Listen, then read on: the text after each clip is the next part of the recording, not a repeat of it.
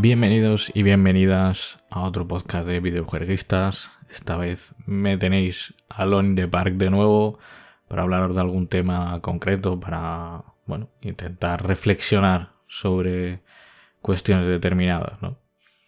Hoy, como bien habéis visto en el título, toca hablar de crecer y jugar a videojuegos. ¿Por qué pongo entre comillas crecer? Porque bueno, al fin y al cabo, ¿qué es crecer? Sería una de las primeras preguntas que nos haríamos en esta reflexión.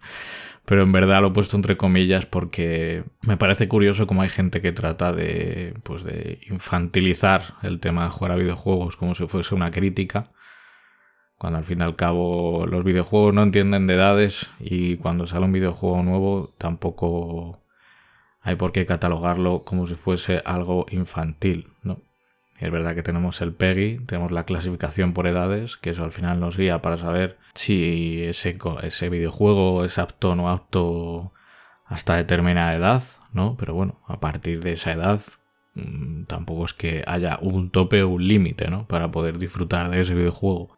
Entonces eso pues me lleva a pensar que los videojuegos son pues como un pasatiempo como otro cualquiera, ¿no? A quien le guste la lectura, a quien le guste las series, el cine, o jugar a juegos de mesa. Al fin y al cabo es una forma de pasar el tiempo, es un hobby y para algunas personas pues es su forma de ganarse la vida, ¿no? Para todas aquellas personas que trabajan en videojuegos o que mm, son creativos dentro y creativas dentro de los videojuegos, eh, no solo tiene que ver con que sea un hobby, sino que también pues da de comer a mucha gente y eso es algo que hay que tener en cuenta porque si no estamos desvalorizando también el trabajo de todas estas personas que se dedican a ello, cuando es un oficio muy bonito que ayuda a crear mundos increíbles y que nos trasladan a, otras historias que podemos conocer de primera mano gracias a que nos introducen dentro de ellas. Eso también pues eh, nos dice que por mucho que duela, los videojuegos son cultura. Yo lo siento, pero ante esta pregunta sigo siendo firme, siempre lo seré. Los videojuegos para mí son cultura, forman parte también de la sociedad y muchas veces los videojuegos depende de en qué país o en qué zona eh, se lancen, también, también está influenciado, está influenciado por, por la zona geográfica donde se, se, se afianza el estudio de desarrollo y otras veces no. O sea, otras veces podemos encontrar juegos hechos en, un país determinado que pues, se inspiran en el Japón feudal o en, mundos inventados que se inspiran en ciudades como Nueva York, ¿no? Entonces da un poco igual donde se sitúe el estudio de desarrollo si quieren crear una historia. Y eso a mí me parece bastante increíble. Y que no tiene limitaciones a la hora de, de crear ciertos contenidos o ciertas escenas dentro del videojuego, como podría pasar una película que si yo pues quiero rodar en Nueva Zelanda me tengo que trasladar hasta allí para poder hacerlo. Y aunque es algo muy bonito y queda espectacular, pues eh, con los videojuegos pueden expandirse a nivel creativo desde cualquier sitio. La verdad que es increíble y eso a mí me fascina, en verdad. También hay que, pues bueno, dentro de lo que son los videojuegos, habría que hablar de sus múltiples beneficios que conlleva poder jugar a videojuegos, como puede ser mejorar la atención, la memoria, puede ayudarnos a socializar, eh, muchas veces simplemente es por diversión pura y dura, ¿no? Tampoco hay que darle un, un, justificante claro a la hora de que salga un videojuego cuando en ocasiones su única misión es la de entretener y eso está muy bien porque en el día a día que llevamos eh, trabajando o estudiando, yendo de allá para acá, al final cuando te sientas delante de la pantalla o delante de la portátil o delante de lo que sea que utilices para jugar, mm, nos ayuda a evadirnos de forma sana y de forma coherente con algo que queremos hacer, que es pues simplemente disfrutar.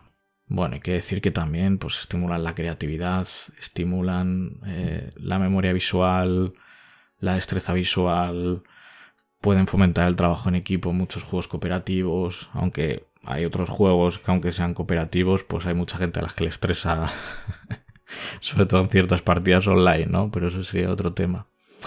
Entonces, al fin y al cabo, todo esto eh, me lleva a reflexionar de por qué de vez en cuando aparece esa crítica de que los videojuegos no sirven para nada, son una pérdida de tiempo eh, y siempre es tenemos que andar justificándolos para ver los beneficios que tienen o para qué son útiles, ¿no? Cuando no pasa con muchísimas otras cosas o con muchísimos medios culturales. Y por eso quise, he querido hacer este podcast, porque a ver si cada vez que reflote ese, dilema, pues volver a ponerlo y, colgarlo directamente en, el muro de, de, mis redes sociales para que, bueno, pues como respuesta, ¿no? Que al fin y al cabo así no tengo que andar escribiendo cada dos por tres de lo que me parece los videojuegos, si son cultura o no, o si cuando tienes cierta edad puedes jugar o no, y así ya tenemos todos y todas una contestación automática que poder compartirles.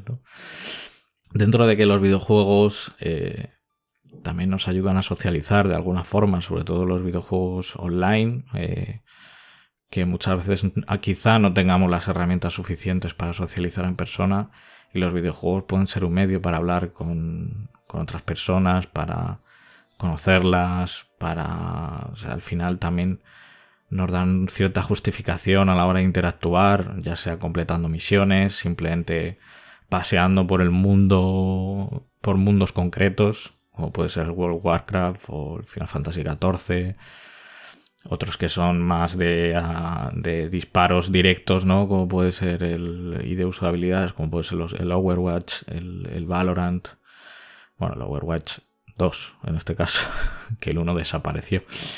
Entonces, eh, ese tipo de, de videojuegos pues nos, nos llevan a poder hablar con otras personas, a interactuar.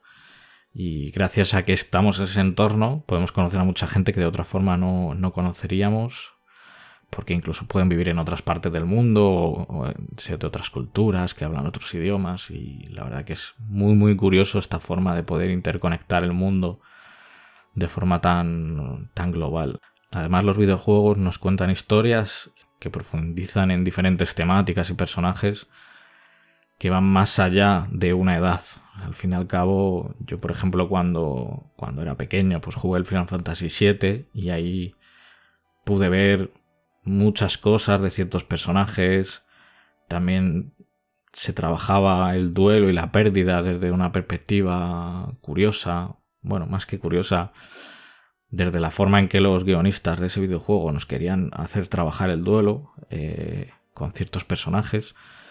Me resultó impactante verlo tan joven, pero fue una forma bastante curiosa que me ha ayudado en otros momentos de mi vida a trabajar el duelo. Luego hay otro tipo de historias eh, con diferentes personajes, eh, como puede ser, por ejemplo, los Uncharted, que a mí siempre me fascinó en su día siendo joven eh, las aventuras de Nathan Drake, era como jugar Indiana Jones, películas que a mí me fascinaban, que era como jugarlos en, en una consola y siempre me resultó impactante cada vez que jugaba en Uncharted cómo se trasladaba toda esa acción o ese dinamismo a, a un videojuego, ¿no?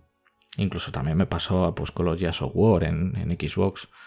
Toda esta parte de ciencia ficción, de invasiones alienígenas, que a mí siempre me ha gustado mucho, pues cómo lo trabajaba, toda la acción, el dinamismo, las, coberturas, el, colaborar con compañeros para, para derrocar a los enemigos, ¿no? Era súper interesante y, y siempre te llenaba de adrenalina que a día de hoy se sigue manteniendo. Y la verdad que a mi parecer es algo bastante espectacular.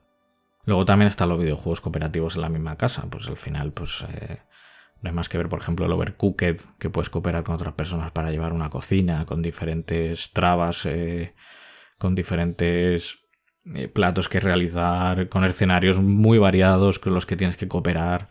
Y al final puedes acabar discutiendo o animándote o, o simplemente apoyándonos. Eh, es la verdad que es muy, muy interesante ver las dinámicas que se generan con juegos cooperativos en, la misma casa. Y es digno de, admiración todo el trabajo que se realiza desde hace muchísimos años con los juegos cooperativos eh, locales. También tenemos juegos de puzzles, juegos didácticos que con los que se trabaja en las aulas, con los que poder desarrollar la creatividad en la gente más joven que parece que cuando aparece esa crítica a los videojuegos de que somos demasiado mayores para jugar a ciertos videojuegos, que ese tiempo podemos dedicarlo a otras cosas, pues mira, hay personas adultas que están trabajando con gente joven en las aulas para mediante, mediante los videojuegos, que es algo muy muy interesante también y que se están creando muchísimas cosas a nivel de trabajo de, en equipo,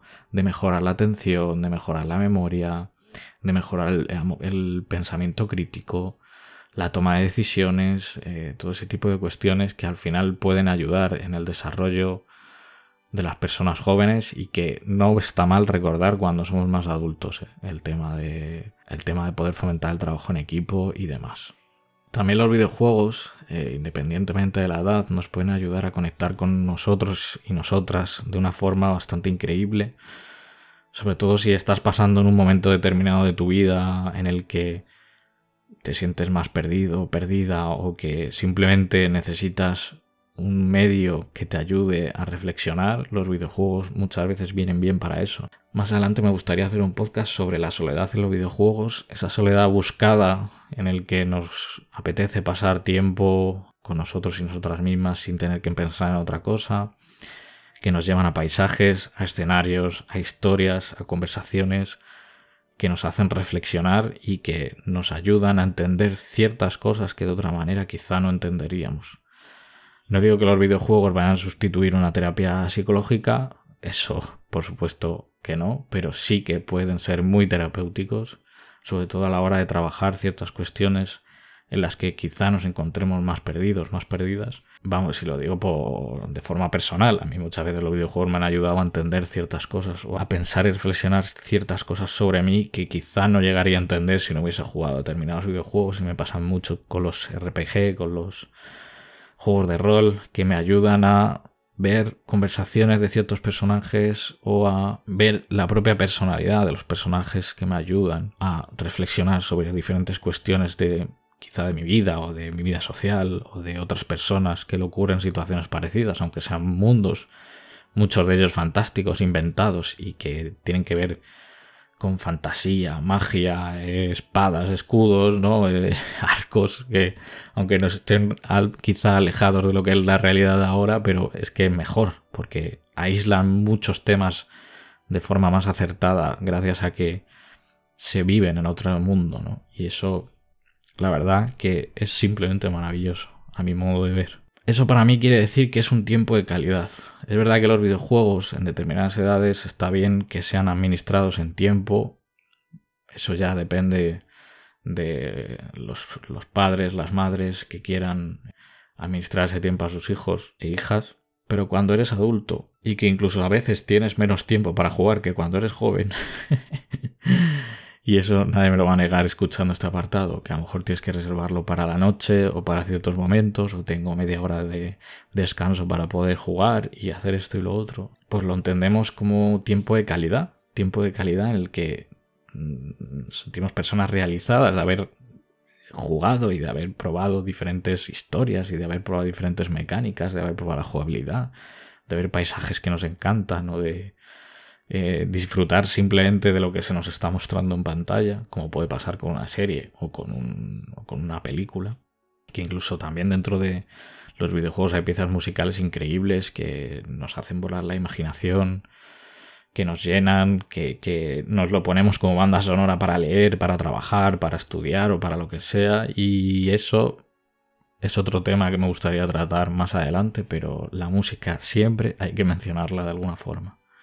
por lo que también infantilizar eh, de forma negativa los videojuegos o querer mostrarlos como si fuesen un tiempo desaprovechado está pues directamente afecta a lo que es el propio oficio, los propios oficios dentro de los videojuegos, ¿no? O sea, estás intentando echar por tierra todo el trabajo de mucha gente que se dedica dentro de la industria pues a crear videojuegos, ya sea personas que se dedican al desarrollo, a producción, a diseño de arte, a la música, a la publicidad, a, a, los, a la gente que se dedica de community manager de las cuentas de esos videojuegos, etcétera, etcétera. O sea, todos los oficios que están relacionados con los videojuegos, al final, ¿en qué puesto los estás poniendo? Cuando crees que es que jugar a videojuegos no es para personas adultas porque son las personas adultas quienes hacen los videojuegos, en su mayoría.